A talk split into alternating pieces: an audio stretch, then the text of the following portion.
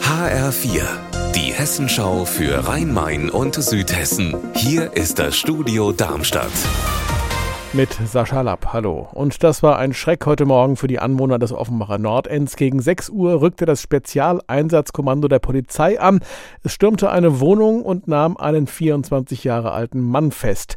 Der wurde wegen einer Auseinandersetzung vor knapp zwei Wochen in Dienstlaken gesucht, bei der ein Mann erschossen wurde.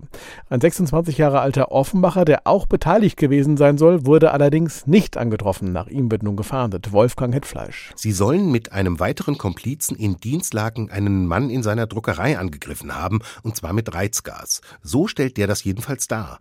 Aber es war wohl nicht so, dass da drei Bösewichte einen unbescholtenen Geschäftsmann überfallen haben. Das vermeintliche Opfer hat eine Pistole gezogen und mehrere Schüsse abgefeuert. Eine Kugel traf einen 36-Jährigen tödlich, und zwar in den Rücken. Die beiden Offenbacher, wenn sie es denn waren, die haben sich aus dem Staub gemacht.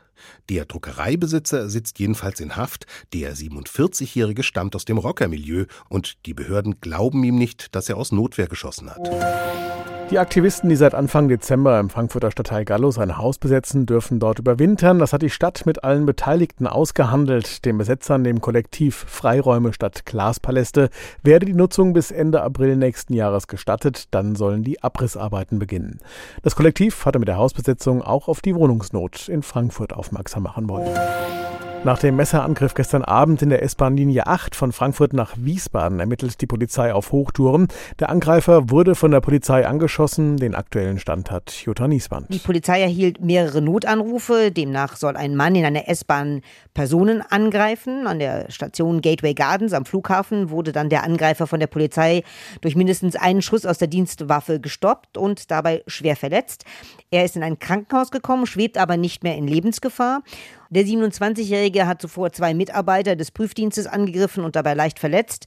Er hat keine Fahrkarte dabei gehabt und auch keine Maske getragen. Jetzt wertet die Polizei die Spuren am Tatort aus, sichtet Kamerabilder und befragt Zeugen. Zum Motiv kann sie bisher noch keine Angaben machen. Unser Wetter in Rhein-Main und Südhessen.